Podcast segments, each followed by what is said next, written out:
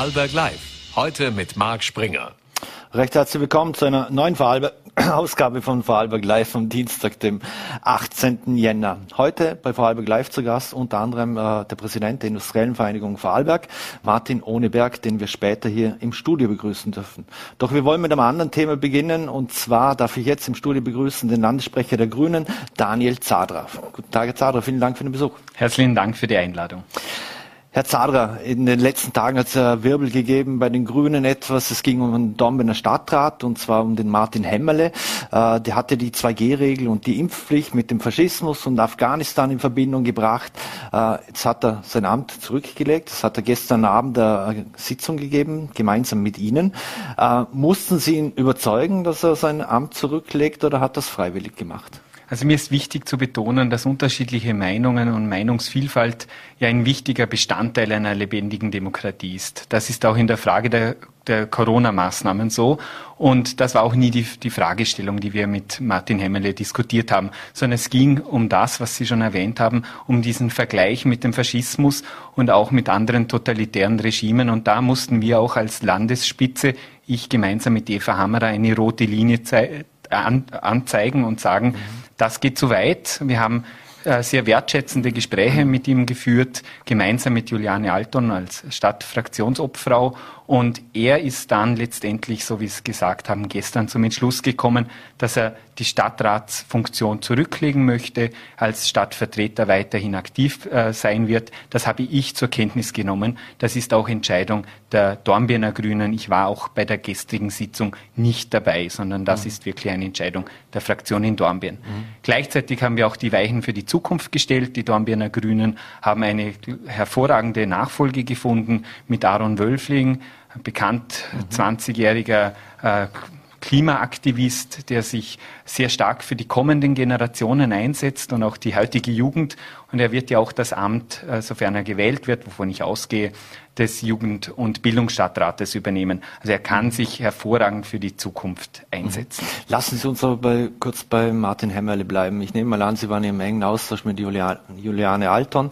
Ähm, er hatte gesagt, auch gegenüber den vorherigen Nachrichten, dass das falsch aufgefasst wurde. Äh, wie hätte man es denn richtig auffassen müssen, seiner Meinung nach? Was hat er denn gesagt? Ja, das müssen Sie ihn jetzt fragen. Ich möchte auch nicht äh, da hineininterpretieren. Ich glaube Martin Hemmerle, dass er äh, nicht gewusst hat, welche Kreise das ziehen wird. Ich habe auch Respekt vor seiner Entscheidung, das Amt zurückzulegen. Das ist für mich in Ordnung und damit ist auch die Causa für mich ad acta gelegt. Mhm. Ich möchte aber auch ein bisschen in die Zukunft blicken. 2022, da haben wir eine ganz wichtige äh, Richtungsentscheidung vor der Haustüre. Eine Wahl, eine bundesweite, wo in der Vergangenheit irrtümlicherweise auch von uns Grünen oft als eher nebensächlich betrachtet wurde. Ich spreche vom, vom Amt des Bundespräsidenten oder Bundespräsidentin. Und wenn man äh, die vergangenen Jahre ein bisschen Revue passieren lässt, dann sieht man, wie wichtig es ist, dass in diesem Amt jemand, der besonnen agiert, der mit sehr viel Erfahrung agiert, der auch äh, die, nötigen, die nötige Reputation für dieses Amt mitbringt, kandidiert. Und mit Alexander van der Bellen haben wir jemanden, der uns äh, durch diese ganzen äh, ja, Irrnisse, System mhm. kurz ist gefallen, Brigitte Bierlein hat hervorragend äh, ein Übergangskabinett geführt. Ich denke noch an die Ibiza-Affäre und das alles noch in einer Pandemie. Das hat Alexander van der Bellen geschafft. Er hat mhm. heute Geburtstag. Ich möchte ihm auch von dieser Stelle recht herzlich gratulieren. Und ich würde mich persönlich sehr, sehr freuen, wenn er wieder kandidieren würde. Und ich glaube, dann sollten auch die, die Grünen, also wir, mhm. das sehr stark unterstützen, diese Kandidatur.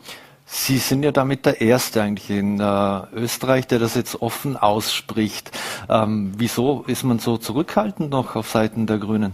Also die anderen Parteien, die sehr viele Vertreter und Vertreterinnen der ÖVP und der SPÖ haben diesen Schritt schon gemacht. Bei uns ist es so, dass wir natürlich auch sehr stark die, die Haltung und die Meinung von Alexander van der Bellen respektieren. Äh, nun ist es aber an der Zeit, dass wir äh, ihn auch darum bitten, dieses Amt nochmal anzustreben, weil er hat es wirklich hervorragend gemacht und wir brauchen ihn weiterhin in diesem Amt, dem höchsten Amt der Republik. Mhm.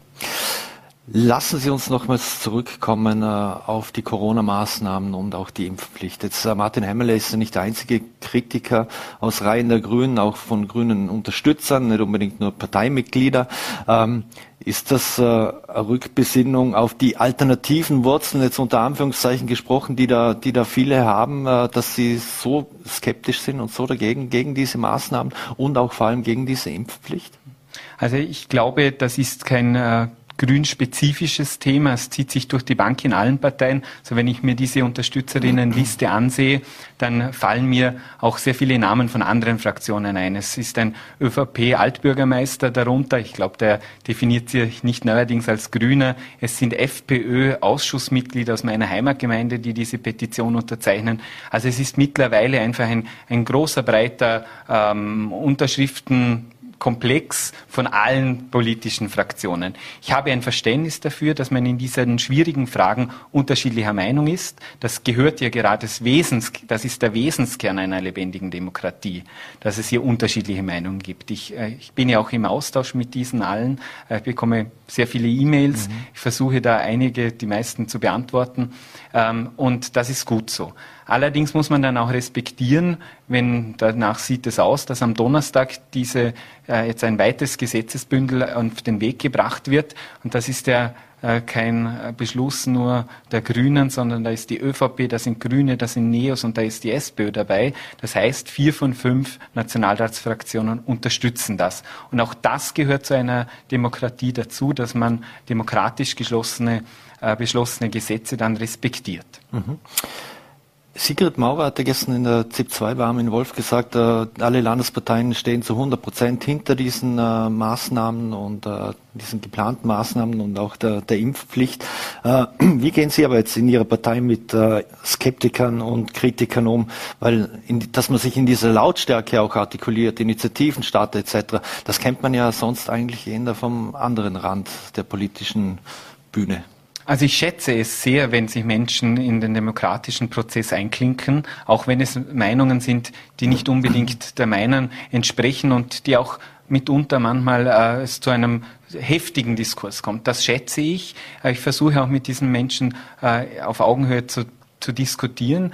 Äh, aber ich muss zur Kenntnis nehmen, dass es in gewissen Bereichen dann auch zu einer derartigen äh, Verfestigung kommt, dass man auch nicht mehr durchdringt mit äh, wissenschaftlichen Fakten. Und wir wissen, wir brauchen eine erhöhte Impfquote. 72 Prozent, wie wir sie derzeit in Österreich haben, das ist zu gering, um mittel- und langfristig gut durch die Pandemie zu kommen und endlich, und das sehnen, danach sehnen wir uns ja alle, da, da einen, einen wir uns ja auch wieder, auch mit den äh, Personen, die es sehr kritisch sind, wir wollen endlich in eine endemische Situation kommen und dann nach und nach alle Maßnahmen fallen lassen. Das ist auch unser höchster, höchstes Ziel.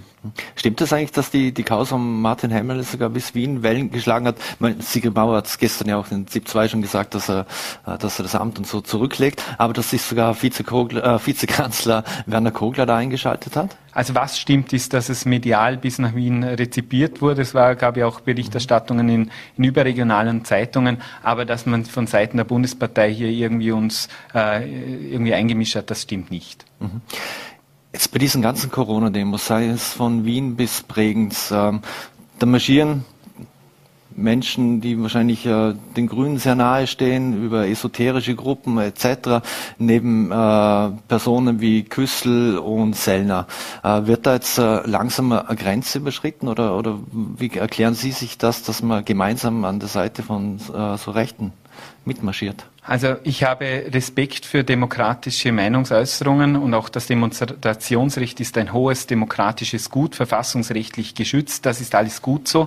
Äh, ich persönlich würde mir schon überlegen, wenn ich in einer, bei einer Demonstration teilnehme, wer ist denn Veranstalter dieser Demonstration? Und auch hier in äh, Vorarlberg haben wir Veranstaltungen erlebt. Ich sage, ich will da auch nicht alle in einen Topf werfen, aber es gab Großveranstaltungen, woher, wo, wo einige aus der Neonazi-Szene ganz vorne mitgemischt haben. Das haben dann auch einige mit Erschrecken feststellen müssen. Und dort würde ich nicht mitgehen, weil das ist äh, sicher kein gutes Zeichen. Allerdings ansonsten kann man durchaus ist das ein gutes Recht jedes Einzelnen. Mhm. Sie haben es angesprochen, es gibt auch im Land Großdemonstrationen. Äh, da gibt es auch eine ziemlich harte Wortwahl zum Teil, Anfeindungen, äh, auch vom, vom Landhaus äh, etc. Für die, wenn man mit Menschen aus dem Landhaus spricht, die dort arbeiten müssen, die sagen, das werden extrem gestört, weil sie können überhaupt nicht mehr arbeiten. Zudem zum Beispiel Landeshauptmann Markus Wallner wurde schon persönlich angegriffen, dem wurde gedroht, wie auch anderen Landesräten. Wie, wie haben Sie persönlich das bisher miterlebt haben? Wurden Sie auch schon angefeindet? Wurde Ihnen auch schon gedroht? So wie es Social Media wird leider ähm, allen aktiven Politikerinnen und Politikern sehr am Zeug geflickt. Das geht schon ins Persönliche.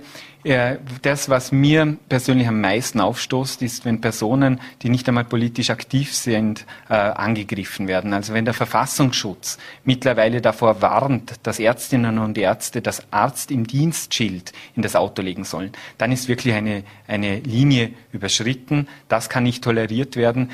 Die Menschen, die im Gesundheitswesen arbeiten, egal ob äh, in der Krankenpflege oder Ärztinnen und Ärzten, die leisten Übermenschliches. Das sind die Heldinnen und Helden dieser Pandemie. Und die jetzt anzugreifen, da habe ich null Verständnis dafür. Mhm. Da muss eine rote Linie gezogen werden. Vieles wird ja organisiert und spielt sich ab in sozialen Netzwerken und, und auch in Messenger-Gruppen. Äh, muss der Gesetzgeber hier einen Versuch mal irgendwo vielleicht nachzuschärfen und auch stärker durchzugreifen? Oder lässt man das sowieso, weil wir hören es zum Beispiel aus Deutschland mit Telegram, die deutsche Bundesregierung oder beziehungsweise die zuständigen Stellen melden sich bei Telegram, die kriegen nicht einmal eine Antwort. Also macht das eh keinen Sinn? Also ich habe großes Vertrauen in unsere Behörden. Ich selbst wurde auch schon vom Verfassungsschutz äh, kontaktiert äh, und äh, da wurden mir einige Fragen gestellt, ob ich mit der einen oder anderen Person irgendwie im Austausch stehe, ob ich da irgendwie einen, einen, Wissensschatz mitbringe. Und ich habe äh, gutes Gefühl, dass unsere Behörden sich das ganz genau ansehen und da dahinter sind. Mhm. Es leiden ja mittlerweile unter diesen Demonstrationen, wenn wir jetzt gerade hier auf, auf Bregenz schauen, wo sich vieles äh, abspielt, äh, die Geschäfte, die Händler, aber auch gestern die, die Intendantin des äh, Landestheaters hatte hier gesagt, sie können gar keine Aufführung mehr durchführen, äh, weil ständig irgendetwas vor, vor, ihrem, vor ihrer Institution ist. Ähm, muss man sich das mal überlegen, ob man es überall zu jeder Zeit immer zulassen muss oder ist es einfach in der Demokratie so, dann muss man einfach in den sauren Apfel beißen. Also wie schon gesagt, das Demonstrationsrecht ist ein sehr hohes Gut. Allerdings glaube ich schon, dass man mit den Veranstalterinnen und Veranstalter dieser Demonstrationen in den Dialog treten sollte und äh, gemeinsam vereinbaren, wann und wo macht eine Demonstration Sinn und wie können auch Demonstrationszüge so geführt werden, dass manche Dinge nicht gestört werden. Ich habe gerade heute wieder ein E-Mail bekommen von einer Ärztin, die Ärztebereitschaft hat, die genau in diesem Gebiet wohnt und die sagt, wenn eine Demo stattfindet und ich werde zu einem Einsatz gerufen, dann kann ich nicht zum Einsatzort kommen, beziehungsweise muss ich einen großen Umweg in Kauf nehmen. Auch das sind natürlich legitime äh, Dinge, die man abwägen muss. Und da glaube ich, wäre es gut, wenn der Bürgermeister von Bregenz auch die äh, Landessicherheitspolizeidirektion, mhm. der Landessicherheitsrat gemeinsam mit den Veranstalterinnen in den Dialog treten und versuchen, hier eine gute Lösung mhm. zu finden. Dem kann ich etwas vorgreifen. Da wird es in Kürze auf Vollerte eine Meldung dazu geben, äh, wie sich denn das Ganze abspielt. Wunderbar. Und wie dem Bregenzer Bürgermeister aber offensichtlich unter anderem die Hände gebunden sind. Aber dazu mehr in Kürze auf Vollerte. Weil Sie bei einer Ärztin waren. Gestern war ja hier Gabriele Sprickler-Falschlunger zu Gast, die ja ihres Zeichens äh, SPÖ-Chefin ist, aber auch äh, Ärztin, die hat dem Pandemie-Management des Landes ein schlechtes Zeugnis ausgesprochen. Sie hat gesagt, jetzt haben wir zwei Jahre Pandemie und es ist ein großes Missmanagement, was da passiert. Jetzt die Grünen sind Teil äh, dieser Landesregierung. Äh, was ist da falsch gelaufen oder überinterpretiert sie da irgendetwas? Also ich glaube, man muss auch trennen, äh, was ist äh, bundesweit geschehen, was ist in der Obhut der, der, Länder. Äh, das, was ich wahrnehme, ist, dass Martina Rüscher mit ihrem Team und vor allem, und ich möchte das hervorheben, ganz viele Mitarbeiterinnen und Mitarbeiter im Landesdienst Übermenschliches leisten. Also es wurden die ganze Testinfrastruktur wurde ausgebaut, nicht ohne Probleme, ja, aber es wird tagtäglich daran gearbeitet, das weiter zu verbessern. Ich möchte darauf hinweisen, auf die, die Gurgeltests. Sie sind mhm. meines Erachtens noch viel zu wenig bekannt in Vorarlberg. Nützen Sie das. Sie können Sie es in, in jedem Interspar, jedem Spar, in jeder Sutterlüte-Handelskette abholen, Apotheken und abgeben, wird ausgewertet. Das ist äh, super Sache.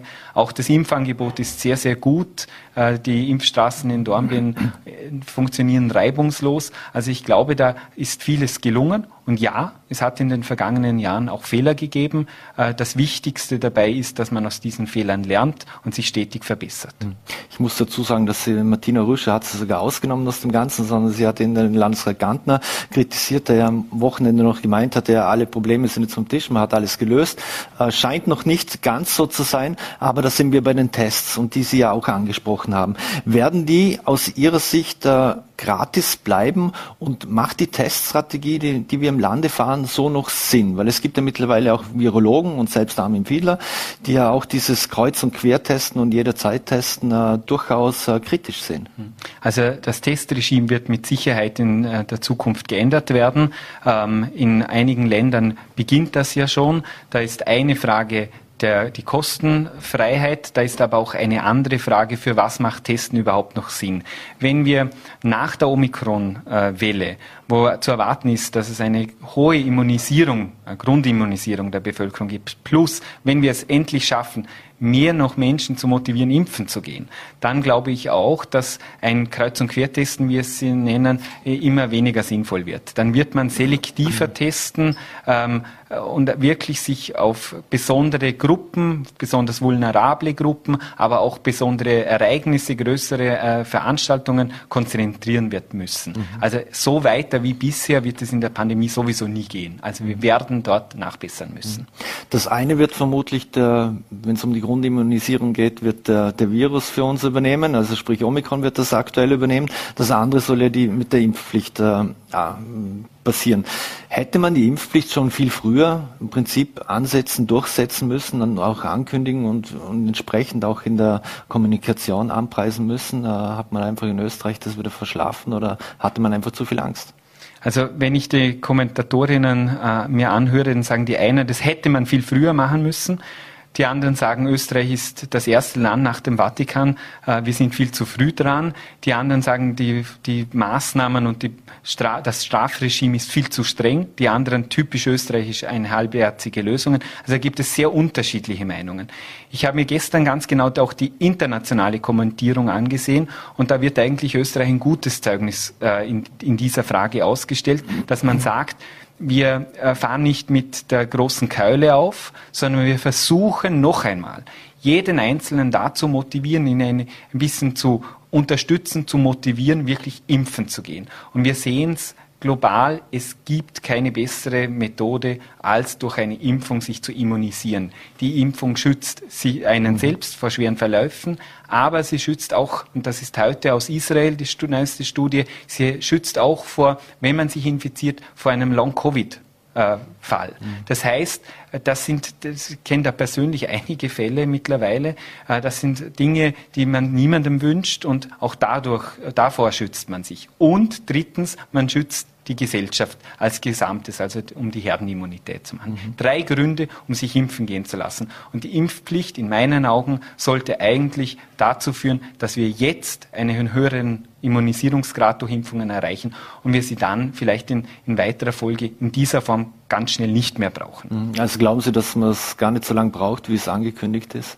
Also mir ist wichtig, es hat ja auch dazu geführt, jetzt die vielen Stellungnahmen auch, auch die Verhandlungen mit der Opposition, dass einige Dinge noch aufgenommen wurden. Mir persönlich beispielsweise gefällt es gut, dass man jetzt ab 18 macht, dass man eine ständige Überprüfung macht, sowohl medizinisch als auch verfassungsrechtlich. Braucht es überhaupt noch die Verhältnismäßigkeit? Das ist alles drinnen. Also das heißt, wir, wir können da lernen. Wenn es es nicht mehr braucht, dann wird es auch nicht mehr angewandt werden. Mhm. Wenn Sie sagen, die, die Impfung ab 18, jetzt, äh, Sie sind ja selbst Vater, äh, wie sehen Sie das Impfen von Kindern und Jugendlichen auch vor dem Hintergrund, heute aktuelle Meldung auch bei uns nachzulesen, 45 Klassen im Vorarlberg geschlossen, 190 Klassen im Tirol geschlossen, äh, da wird halt getestet, aber, aber offensichtlich gibt es ja dort die Infektionsherde. Also die Expertinnen und Experten empfehlen auch eine Impfung für unter 18-Jährige. Ähm, das ist dringend angebracht. Ähm, ich glaube allerdings, das muss dann in der Entscheidung des Erziehungsberechtigten bis 14 und ab 14 können sich Jugendliche selbst dafür entscheiden, äh, liegen. Äh, das ist jetzt so im Gesetz vorgesehen, dass es ab 18 gilt. Ich rufe dennoch auf, lassen Sie sich impfen. Meine Tochter beispielsweise ist geimpft. Äh, äh, das hat vor allem den Grund auch, wir haben einen Risikopatienten, mein Vater ist Risikopatient, kann sich selbst nicht schützen. Wir haben da den Schritt gesetzt, dass sich unsere Tochter impfen hat lassen, beziehungsweise wir. Und zweitens ist es einfach auch Kinder, auch wenn sie ganz selten schwerer erkranken, aber es gibt auch bei Kindern Fälle, die schwerer verlaufen und auch Long-Covid-Fälle bei Kindern. Ich äh, äh, appelliere da, gehen Sie zum Kinderarzt, lassen Sie sich beraten und treffen Sie dann eine gut fundierte Entscheidung. In Italien ist man ja den Weg jetzt gegangen, dass man erst ab Ü50 die, die Impfpflicht äh, hat. Ähm, hätte man diesen Weg eigentlich bei uns auch einschlagen sollen oder hatte die, die Politik jetzt schlussendlich dann äh, Angst, ihr Gesicht zu verlieren? Naja, es gibt unterschiedliche Ansätze. Äh, Griechenland, Italien gehen diesen Weg. In Deutschland läuft die Diskussion in, in, die, in die, andere Richtung.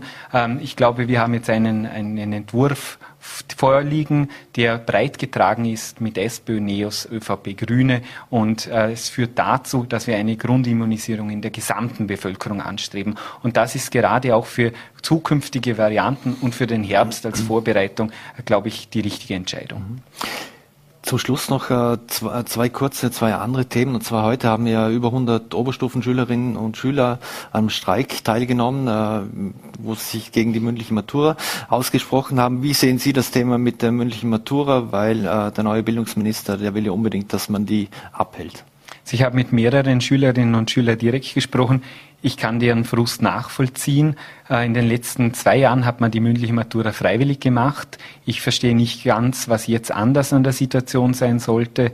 Äh, Im Gegenteil, die, die jetzt zur Matura antreten, die haben eigentlich am meisten äh, von der Corona-Pandemie versäumt an Stoff, weil es sie schon mehrere Jahre begleitet. Und ich bin der Meinung, man sollte gerade in dieser Situation jetzt den Schülerinnen und Schülern entgegenkommen und sagen, ihr könnt das freiwillig machen. Natürlich, die Matura, da wird Wissen abgeprüft, da wird auch gezeigt, was man gelernt hat, aber das kann man auch auf andere Art und Weise. Und ich glaube, man sollte in diesem Jahr, und ich bin so frech und sage schon nächstes Jahr auch, äh, den Druck herausnehmen und äh, mehr, mehr auch wieder in Kommunikation investieren und jetzt nicht drüber fahren. Mhm. Eine Frage noch, auch weil Martin Ohneberg gleich zu Gast ist. Äh, DS18, das Thema wird uns wohl noch äh, länger beschäftigen. Sie als äh, Lustenauer, wie sehen Sie, glauben Sie, dass die überhaupt irgendwann einmal kommt, diese CP-Variante oder welche auch immer? Also ich bin Jahrgang 84, 64, also 20 Jahre vor meiner Geburt, hat man bereits über diese Straße gesprochen. Derzeit befindet sie sich in Evaluierung. Äh, mein persönliches Anliegen, ich wohne nicht unweit äh, von dem Engelkreisverkehr, der hauptbelastet ist. Ähm, mein Anliegen ist, eine schnellere, klügere und kleinere Variante und das mit Köpfchen und dann sind wir schneller entlastet. Das mhm. wäre mein Zugang. Und eine wirklich letzte Frage. Viele grüne Anhänger empören sich ein bisschen über die bisherige Performance der Grünen in der Regierung. Ist das das Los einer Regierungspartei? Also wir, wenn wir sehen, äh, sowohl bei den Wahlumfragen etc. spiegelt sich das nicht ganz wider. Äh, ich bin froh, dass wir eine grüne Regierungsbeteiligung haben mit Alma Sadic und äh, Leonore Gewessler, zwei Powerfrauen und die setzen einen Schritt nach dem anderen und Herr Mückstein und der Herr Kogler haben wirklich schwierige Tage hinter sich, die Pandemie zu managen. Das ist mehr als nur ein Fulltime-Job und auch sie leisten einen hervorragenden Job. Daniel Zadra, Vielen Dank für den Besuch hier bei Vorarlberg Live. Äh, einen schönen Abend und vor allem bleiben Sie gesund. Danke vielmals. Danke. So, meine Damen und Herren, und wir wechseln jetzt gleich das Thema, dürfen hier im, Stu im Studio in Kürze Martin Ohneberg, den äh, Präsidenten der Industriellen Vereinigung Vorarlberg, begrüßen. Äh, gestern hat der, der, Neujahrsempfang der Industriellen Vereinigung Vorarlberg stattgefunden, leider nur digital äh, aufgrund der Pandemie. Doch jetzt freuen wir uns umso mehr, dass wir Martin Ohneberg begrüßen. Vielen Dank. Danke für die Einladung. Herr Honeberg, ähm, ich gehe gleich im Medias Res. Ähm, Sie haben einige Punkte gestern äh, präsentiert. Jetzt orten Sie Vorarlberg im Vergleich zu den Nachbarregionen, hat Vorarlberg einen Nachholbedarf, also vor allem im Bereich Innovation. Ähm, wie soll das aus Ihrer Sicht gelingen, dass Vorarlberg innovationsmäßig viel stärker, viel besser wird? Ist das ein Thema des auch der Gesetzgeber oder die, die handelnden politischen Akteure irgendwo angehen müssen? Oder wäre das nicht ein Thema, das eigentlich mehr in Unternehmerhand und in, im Handeln der, der, der Stakeholder in Industrie und Wirtschaft äh, zu, äh, machen müssten? Ja, wir haben äh, also wir haben, wir haben Vorarlberg verglichen mit, äh, wie Sie gesagt haben, wir haben Vorarlberg verglichen mit, mit der, unseren Nachbarregionen. Das ist Liechtenstein, das ist Kanton St. Gallen, das ist Tübingen, Oberbayern und Stuttgart. Und äh, es gibt einige Kriterien, wo Vorarlberg äh, sehr gut absch abschließt und es gibt einige Kriterien, wo Vorarlberg einfach Aufholbedarf hat. Und konkret zum, zum Thema Innovation, zum Thema Forschung und Entwicklung äh, ist es so, dass, dass dass Vorarlberg im Bereich zum Beispiel in der Patente äh, gesehen sehr, sehr gut liegt. Äh, innerhalb von Österreich liegen wir sowieso in der Spitze, knapp mhm. hinter der Steiermark. Äh, wenn man sich das den, mit den Nachbarregionen anschaut, dann ist Liechtenstein mit der absolute Nummer eins. Nur muss man aufpassen, da hat natürlich eine geringere Bevölkerung. Das heißt, das Patente pro 1000 ist natürlich nicht so repräsentativ, aber auch vergleichbar äh, zu den anderen äh, Regionen, zu Stuttgart und so weiter. Da, da sind wir nicht viel, viel besser. Wenn man sich den Bereich der Forschung und Entwicklungsquote anschaut, dann haben wir massiven Aufholbedarf. Da liegen wir knapp bei 1,8 Prozent, da liegt Stuttgart zum Beispiel knapp über 7 Prozent. Da sind wir auch in Österreich drittletzt am Ende des Tages. Innovation ist nicht nur die Innovation der Unternehmen, da sind wir sehr, sehr gut, das ist vollkommen mhm. richtig, das sieht man an den Patenten. Innovation geht, äh, geht unserer Ansicht nach weiter und wir haben auch den, den Begriff Innovationsland äh, sozusagen dekliniert und haben auch gesagt, Innovation ist nicht nur der Erfolg von Unternehmen, beteiligten äh, Personen und so weiter, sondern es muss als Ziel definiert werden, dass auch die Gesellschaft und die Politik dem Ziel auch laufend Rechnung trägt und Innovation in der laufenden Arbeit berücksichtigt. Und da haben wir einige äh, Projekte auch vorgeschlagen, äh, wo wir glauben, äh, dass wir besser werden können. Da geht es einerseits um das Bewusstsein, dass eben Innovation mhm. am Ende des Tages wichtig ist. Ich glaube, das ist ein, ein Riesenthema. Es ist ein kulturelles Thema. Äh, da können auch die Unternehmen was tun, im Sinne, dass sie mit anderen Unternehmen mehr kooperieren, auch im Sinne der Innovation, dass auch Disruption möglicherweise möglich wird. Auf der anderen Seite äh, glaube ich, ist es auch, das ist ein Dauerthema, das ist das Thema der Ausbildung in Vorarlberg. Äh, am Ende des Tages, wir wissen, die Diskussion, ähnlich wie vor die S18-Diskussion, die gibt es seit den 60er Jahren. Das braucht jetzt Vorarlberg eine Uni oder nicht. Äh, auch das haben wir aufgegriffen und das wenn, sieht man auch im Vergleich. Wenn ich da gerade kurz einhaken darf, ähm, wenn Sie sagen Uni, liegt viel daran, dass wir wirklich keine Uni haben. Ist das zum Beispiel auch der, der Vorteil, den die Menschen und die Startups im Silicon Valley haben, weil halt Stanford um die Ecke ist? Ja, ich glaube, da muss man gar nicht so weit gehen, da muss man gar nicht nach in Silicon Valley gehen. Äh, wenn man anschaut mit den, den Regionen, wo ich gesagt habe, wo man es vergleichen, da gibt es überall eine volle Universität. Mhm. Wie gesagt, wir haben eine sehr gut gehende Fachhochschule, die ist in den 90er, Jahr, 90er Jahren zum Glück gegründet worden. Wir haben das Landeskonservatorium, wir haben die, äh, die Pädagogische Hochschule, wir haben etwas. Aber wir haben lang nicht das, was, was sozusagen in unserer Region, in der umliegenden Region ist. Und es zeigt sich, dass das einer der wesentlichen Gründe ist, dass auch unser Anteil der öffentlichen äh, Forschung und, und, und Entwicklung sozusagen unterrepräsentiert ist. Wie gesagt, mhm. äh, die Forschungsquote zeigt das. Und, und es zeigt sich auch bei den Absolventen. Also wir haben uns auch verglichen, wir haben die Absolventen verglichen. Äh, auf der einen Seite haben wir zum Glück eine sehr, sehr äh, gute Lehrlingsquote im Österreich-Vergleich. Im internationalen Vergleich in der Region sind wir nicht Spitzenreiter, da sind wir knapp vor Tübingen am Ende des Tages, auch die anderen mhm. sind besser. Aber was ganz besonders ist, das ist dort, dass in der Region der, der, die Absolventen von der Hochschule, also die tertiäre Ausbildung, viel höher ist. Das hat natürlich damit zu tun, dass in Vorarlberg viele, die studieren, am Ende des Tages nach Tirol, nach Wien, nach Graz, äh, in internationale Universitäten gehen. Und da verlieren wir einerseits Beschäftigungspotenzial in Vorarlberg mhm. und andererseits äh, verlieren wir natürlich auch äh, äh, letztendlich auch Potenzial für Forschung und Entwicklung. Mhm. Und, und das zeigt sich sehr gut äh, und das ist auch nachvollziehbar. Mhm. Wie schaffen wir es dann da anzusetzen, wenn Sie Liechtenstein ansprechen? Die haben, glaube ich, 50 Jahre gebraucht, bis aus schlussendlich der Fachhochschule in der Universität und, so, und so gekommen ist.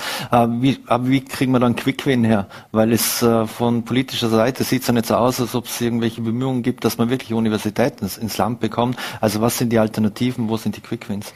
Ja, wir haben auch gesagt, es macht keinen Sinn. Eine Voll, also volle Universität wird wahrscheinlich keinen Sinn machen. Erstens haben wir die, die Nachfrage nicht, das, das Land, äh, die entsprechende Größe. Dann haben wir natürlich jetzt die ganze budgetäre Situation aus Corona mhm. kommend.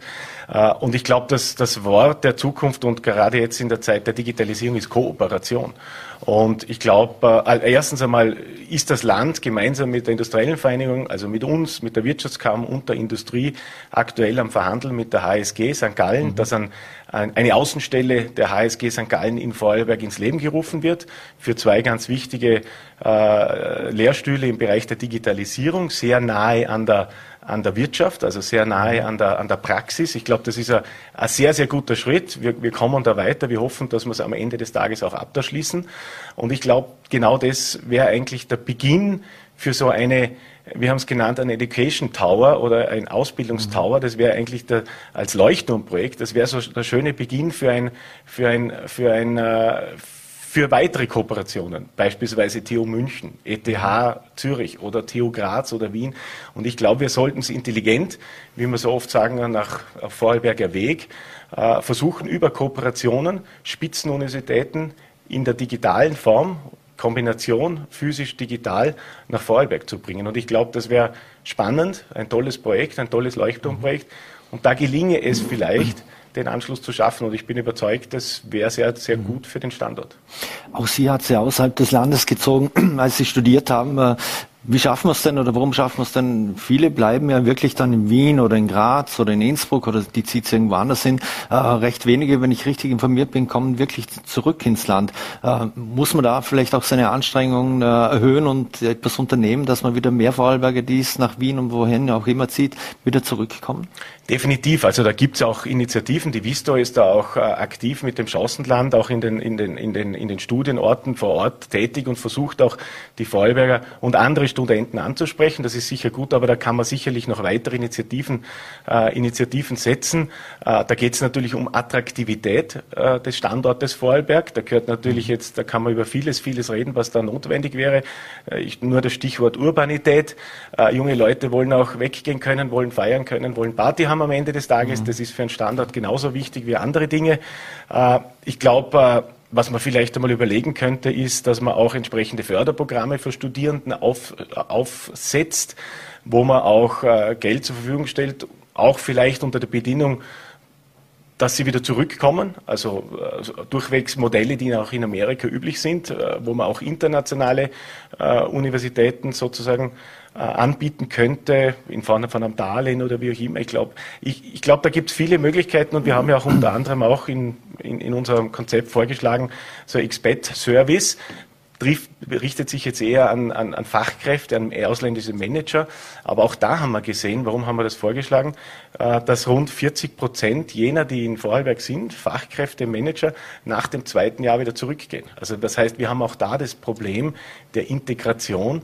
Und da haben wir so ein Expert-Service vorgeschlagen, so ein Mentoring, mhm. Äh, dass man den Leuten einfach einerseits in der in der, im Kindergarten suchen, im, in der Schule suchen, beziehungsweise in, die Einge, in das Eingefüge, in die soziale Leben einfach Unterstützung bietet. Und, und da könnte man das natürlich entsprechend mitnehmen. Mhm.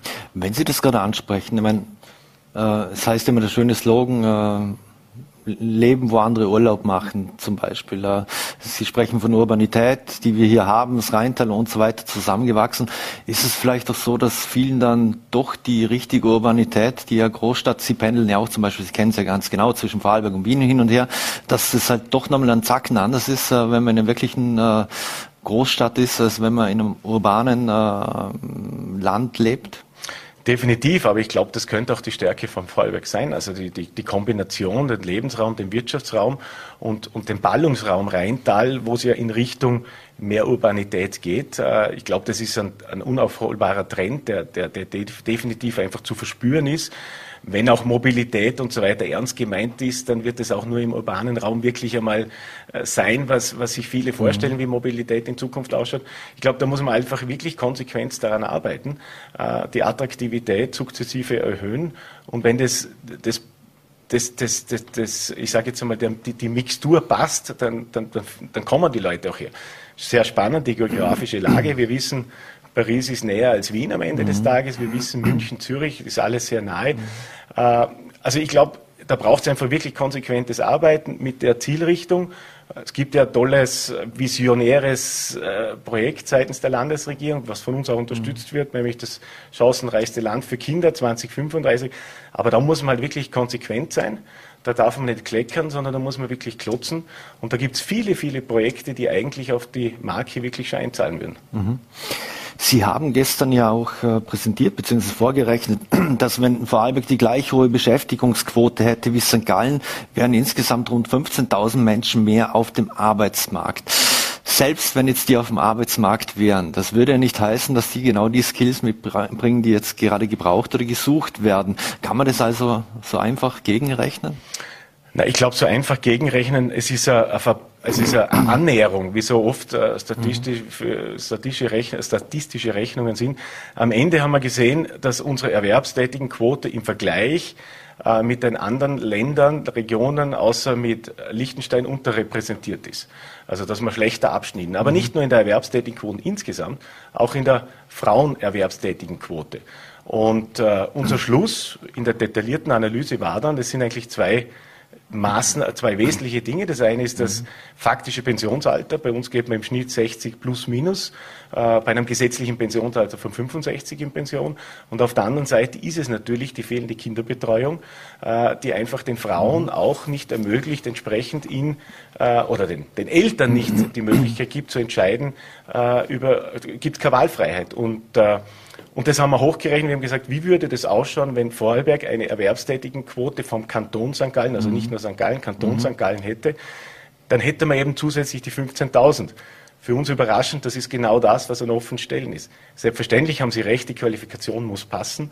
Die muss mhm. natürlich genauso bei den Arbeitslosen passen. Wir haben ja gewisse Arbeitslosigkeit immer noch und die müssen wir natürlich auch schauen, möglichst rasch in, das, in, die, in, die, in, die, in, die, in die Berufswelt zu kriegen. Aber ich mhm. glaube, es ist, es ist als Annäherung mehr als, äh, als, als richtig mhm. und es ist auch der, der Schluss, dass man in der Kinderbetreuung und im Anheben des faktischen Pensionsalters dringend was tun müssen im Sinne unseres Pensionssystems, im Sinne der Beschäftigung, ist, glaube ich, klar. Und der Schluss auch, dass wir kein Beschäftigungsproblem haben, sondern eigentlich erwerbstätigen Problem, ist, glaube ich, auch zulässig. Mhm. Heißt das aber, wenn Sie den Ausbau der, der Kinderbetreuung fordern und gern hätten, äh, dass es darauf abzielt, dass Mütter jetzt einfach den, den ganzen Tag dann arbeiten und die Kinder so zu, sozusagen versorgt sind? Weil es gibt ja auch viele Mütter, die wollen einfach nur Teilzeit arbeiten und den, den Rest des Tages für ihre Kinder da sein. Ähm, passt es dann nicht zusammen oder, oder, oder wie stellen Sie sich das vor? Oder ist es eine Forderung der industriellen Vereinigung wieder das? Frauen Nein, es ist überhaupt keine Forderung. Also es ist eine Forderung, es ist der Forderung der Mitglieder am Ende des mhm. Tages, der Unternehmen äh, und, und, und wir haben ja auch da eine Taskforce gegründet, da haben sehr, sehr viele mitgearbeitet. Es sind ja zwar, erstens einmal sind die Teilzeitarbeiten auch in der erwerbstätigen Quote berücksichtigt. Also es sind Teilzeit und Vollzeit. Das ist einmal das Erste. Die sind nicht, mhm. nicht berücksichtigt. Das Zweite ist, ich glaube, man muss den Eltern und nicht Frau, sondern den Eltern, Frau oder Mann, man muss am Ende des Tages ihnen die Wahlfreiheit geben können, zu entscheiden, bleibt jemand zu Hause oder gehen beide arbeiten? Und wenn beide arbeiten gehen, äh, was letztendlich im Sinne, äh, ich sage jetzt mal in der Wirtschaft, im Sinne der Wirtschaft mhm. auch gewünscht ist, sage ich einmal, äh, dann muss es einfach Kinderbetreuung geben. Und mhm. darum sagen wir, es muss für Kinder ab dem zweiten Lebensjahr muss es einfach einen, einen fixierten, einen gesetzlichen Anspruch für Kinderbetreuung geben, weil es einfach die Wahlfreiheit braucht. Mhm. Und, und das ist ein Riesenpotenzial, was wir verlieren.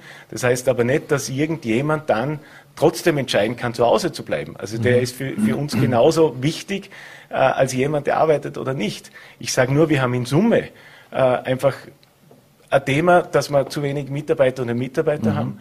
Äh, wir haben insgesamt eine demografische Entwicklung, die nicht unbedingt optimistisch ist, die eher in eine Überalterung geht.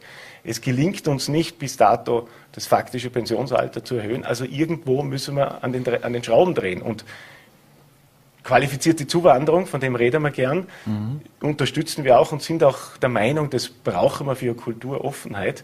Aber wir wissen halt, dass die Akzeptanz immer schwieriger wird, sozusagen Ausländer in, in, in Gemeinden, in Ländern und so weiter, mhm. und dass die Integration auch sehr schwierig ist. Mhm. Das heißt, das Schönste wäre natürlich, wenn man das Potenzial, was man hätte, maximal ausnutzt. Mhm.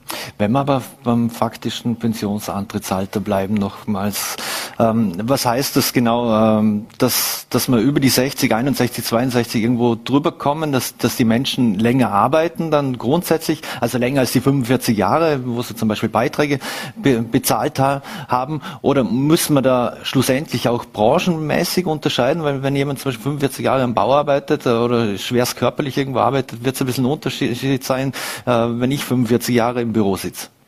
Es wird ich meine, es wird jede gesetzliche Regelung, Bestimmung äh, kann nicht immer für alle, äh, für alle sein. Am Ende des Tages, glaube ich, muss es uns gelingen, äh, die Arbeits, die, die Arbeits, äh, die Arbeits, äh, die Lebensarbeitszeit einfach zu verlängern. Es ist völlig unlogisch äh, bei der medizinischen, bei dem medizinischen Fortschritt, den wir haben, dass es uns nicht gelingt, das Pensionsalter ab, sukzessive anzuheben. Ich bin, wäre auch der Meinung, dass man im Verhältnis zum medizinischen aber Fortschritt. Aber schon 65. Ja, natürlich 65. Ja, aber in Deutschland diskutieren und so weiter, diskutiert man schon länger. Es gibt ja auch Möglichkeit, vielleicht kann man die Verdienstgrenze sozusagen in der Pensionierung auch großzügig gestalten, dass die Leute mhm. auch motiviert werden, nach, neben der Pension weiterhin zu arbeiten. Dann muss man halt die Pension entsprechend mhm. in der Phase, wo er mehr verdienen kann, vielleicht ein bisschen anpassen. Es gibt genug Leute, die arbeiten wollen. Es mhm. gibt Leute, die nicht arbeiten wollen, aber man soll es einem, einer kann es frei entscheiden und der einfach länger arbeitet, soll natürlich einen Vorteil haben vom länger arbeiten. Äh, und da muss man vielleicht eine Incentivierung schaffen. Aber mhm. Fakt ist, wir brauchen mehr Mitarbeiterinnen und Mitarbeiter in unseren Betrieben und zum Glück äh, weil äh, das heißt Wohlstand am Ende des Tages und Beschäftigung. Hm. Jetzt werden Ihnen manche entgegenhalten, die, die sagen, naja, die Alten, die wollen wir ja eigentlich eh nicht in, in Betrieben oder man will uns nicht, weil wir sind viel zu teuer. Also ich glaube, das darf man auch nicht verallgemeinern. Äh, es gibt sicher Situationen, äh, wo es das gibt. Es gibt vielleicht auch Unternehmen, wo das so gehandhabt wird. Aber ich würde jetzt nicht sagen, das verallgemeinern und sagen, das ist generell so. Ältere Mitarbeiter und Mitarbeiter sind nicht willkommen. Ganz und gar mhm. nicht, sondern ich glaube ganz im Gegenteil. Es gibt sogar Unternehmen, die starten jetzt Initiative, dass sie pensionierte Unternehmen, äh, Mitarbeiter zurückholen und, und, und. Also ich glaube, man muss die Möglichkeit schaffen. Man muss nicht immer versuchen zu sagen, wo gibt es einen Schlupfwinkel oder wer nutzt es aus. Mhm. Äh, Im Endeffekt gilt für mich einfach generell das Prinzip, leistungsfähige äh, sollten sozusagen auch arbeiten, auch wenn wir reden über mhm. Arbeitslosigkeit und so weiter. Und Leute, die nicht arbeiten wollen, äh, die sollten auch nicht groß unterstützt werden von unserem Sozialstaat. Ich habe mit Daniel Zahler vorhin gerade über das Thema Impfpflicht gesprochen und Impfung äh, grundsätzlich. Jetzt gibt es ja auch in der Industrie, zum Beispiel mit Martin Blum und, und Ähnlichen, die waren ja sehr offensiv oder die, die bekennen sich dafür, dass, dass man sich impfen lassen soll. Äh, wie sehen Sie das Thema? Wie stehen Sie zum Thema Impfpflicht auch? Ja, wie gesagt, ich glaube, es ist inzwischen äh, ganz klar, dass die Impfung das einzige, Instrument ist, letztendlich um, die, um, um, um den Virus äh, zu besiegen. Selbstverständlich hat es ein kleines äh, Manko, das ist das, dass man trotz Impfung auch den Virus übertragen kann. Äh, aber ich bin, ich bin der Meinung und, und ich stehe zur Impfpflicht. Äh, ich halte es für, für notwendig und wichtig. Am Ende des Tages muss aber jede und jeder selber entscheiden, äh, wie er damit umgeht. Ich glaube, auch jeder hat Recht auf freie Meinungsäußerung. Das ist auch ganz klar, weil es gibt unterschiedliche, so wie Sie gesagt haben, unterschiedliche Einstellungen dazu. Aber es ist einfach Fakt, und das zeigt die weltweite äh, Datenlage, dass die Impfung hilft. Und mhm. äh, wenn die Impfung hilft, äh, dann, dann sollte man auch das Instrument nutzen. Mhm. Jetzt 3G am Arbeitsplatz soll ja weiter bestehen bleiben. Äh, in, zum Beispiel der, der Wiener Stadtrat Hack hatte schon, der hätte am liebsten 2G am Arbeitsplatz. Äh, wäre das überhaupt realistisch aus, aus Ihrer Sicht oder geht das eh nicht? Also ich halte es für nicht realistisch, äh, 2G am Arbeitsplatz, äh, weil, äh, weil wir halt sonst das Riesenthema haben, dass wir die Leute nicht in der Beschäftigung haben. Äh, wir brauchen die Mitarbeiterinnen und Mitarbeiter und deswegen äh, ist 2G für mich äh, keine wirklich vernünftige Lösung. Mhm. Jemand, der allerdings mobil macht gegen die Impfung und gegen die Impfpflicht, das ist ja der, der Herr und Geschäftsführer Christian Beer. Wie, wie sehen Sie das, der ja mittlerweile auch auf Corona-Demos auftritt? Wie gesagt, also ich, ich glaube, jeder hat, oder bin überzeugt, oder ist meine Meinung, jeder hat Recht auf freie Meinungsäußerung. Jeder kann, äh, kann sich entscheiden, wie er damit umgeht. Äh, aber nochmal, die Fakten sind die Fakten. Und äh, ich glaube auch, man, man muss immer ich kenne die, die, Motivation und den Hintergrund auch ganz ehrlich gesagt nicht. Äh, mhm. Ich habe zwar damals mit ihm gesprochen, weil er mich gefragt hat, ob ich das unterstützen würde, mhm. als, als, für, als, als, als Hen oder beziehungsweise als, als IV. Ich habe gesagt, du Christian, nein, weil es einfach das, was er macht, genauso spaltet. Äh, weil er wollte eigentlich äh, sozusagen gemeinsam und ich bin 100 Prozent für die gemeinsame, ich bin ganz gegen das Spalten, aber jede Initiative in eine oder andere Richtung spaltet die Gesellschaft, mhm. das muss klar sein. Und äh, wenn damit noch im Hintergrund oder vielleicht der Hintergedanke sein sollte, äh, zu spalten insofern, dass ich sage, ich habe ein Unternehmen, das auch Ungeimpfte aufnimmt und es gibt Unternehmen, die wollen nur Geimpfte aufnehmen, dann ist das was, was ich überhaupt nicht unterstützen kann, weil es spaltet noch mehr, sondern mhm. wir sollten einfach schauen, dass man jene, die nicht geimpft sind, entweder gibt es medizinische Gründe, die nicht geimpft sind, oder es gibt halt wirklich Gründe, die mit Ängsten zu tun haben, die mit negativen Erfahrungen zu tun haben oder wie auch immer. Und, und mit denen muss man halt auch Gespräche führen. Da muss man sich hinsetzen. Äh, so Fälle habe ich genauso. Ja, und wenn sie sich einfach nicht impfen lassen wollen, ich glaube, dann muss man das am Ende des Tages auch akzeptieren. Mhm. Eine letzte Frage dazu noch. Auf dieser Homepage, äh, die es da gibt, die ja von, ich glaube, 1400 Vorarlberger Unternehmen sind da mittlerweile veröffentlicht, es sind meistens Klein- und Mittelbetriebe. Ist das ein Thema, wo die Kleinen, wo dort noch mehr aufschlägt als in der Industrie zum Beispiel? Da gibt's da könnte man jetzt natürlich vieles. Ich meine, äh, für die Industrie ist es natürlich so, wenn ein Unternehmen ein paar tausend Mitarbeiterinnen und Mitarbeiter hat, äh, dann ist es natürlich noch, noch wichtiger, dass es klare Regelungen gibt. Selbstverständlich, weil das ist natürlich viel schwieriger zu managen, als ich manage 10 oder 20 Leute. Das ist das eine. Das zweite, wie schon gesagt, ist, äh, möglicherweise, und, und wir haben leider Gottes in Vorarlberg die Situation, dass wirklich eine Riesennachfrage nach Mitarbeiterinnen und Mitarbeitern ist. Möglicherweise zielt es auch darauf ab, dass, dass einfach die kleineren Unternehmen, Mitarbeiter, also Unternehmen teilweise Schwierigkeiten haben, Mitarbeiter zu kriegen, weil halt mhm. halt größere Unternehmen natürlich eine andere Ausbildung, Lehrlingsausbildung und so weiter anbieten können. Also das genaue Motiv, warum das so ist, äh, kenne ich nicht, warum weniger große Unternehmen dabei sind. Ich glaube aber, es ist einfach viel schwieriger zu managen äh, und da braucht es einfach klare Regelung. Ein kleines Unternehmen kann es eigentlich handeln. Auf der anderen Seite muss man natürlich wieder sagen, wenn ein kleines Unternehmen äh, sozusagen ein Cluster hat, mhm. dann ist es natürlich noch dramatischer als vielleicht für ein größeres Unternehmen, wobei da hängt es dann auch wieder ab. Vielleicht trifft es den gerade eine Abteilung, die dann verloren geht. Also ich glaube, das muss man wirklich von Fall zu Fall. Aber nochmal, äh, ich, es ist zu respektieren. Äh, am Ende des Tages muss man halt, und das, das ist meine Erfahrung, die ich gemacht habe, wenn ich dann Leute frage, warum sie gegen die Impfpflicht sind äh, und welche Maßnahmen denn sie ergreifen würden, dann kommt sehr, sehr selten was zurück. Die einzige, mhm. äh, was ja gar nicht so unschlau ist, das hat, glaube ich, eh kürzlich ein Bundespolitiker gesagt, er ist dafür, dass das Testen ab dem Zeitpunkt, äh, wo die Impfpflicht äh, sozusagen eingeführt wird, dass das Testen kostenpflichtig ist. Mhm. Das halte ich eigentlich auch für, für richtig. Äh, bin der Meinung, äh, dass man das Geld, was wir dort ausgeben, eigentlich besser für das, und der Herr äh, Zadler hat vorher eh gesagt, besser eigentlich für das Gesundheitspersonal ausgeben würde, äh, für das Pflegepersonal. Das Geld, was die Regierung im Moment dort fürs Testen ausgibt, mhm. sollte man eigentlich sagen, dass Testen kostenpflichtig wird, weil ich eigentlich keinen Grund mehr sehe, dass das noch der Staat zahlen muss. Und lieber dem Gesundheitspersonal einen ordentlichen Boni zahlen. Und lieber dem Gesundheitspersonal, weil da haben wir tatsächlich ein Thema. Das Pflege wird uns sowieso noch einholen am Ende des Tages. Auch da Abrauchslösung. Wir haben einen riesen Mangel an Pflegepersonal. Wir haben einen Mangel in, in, in, den, bei der Ärzteschaft. Äh, Gibt es auch eine Frustration natürlich.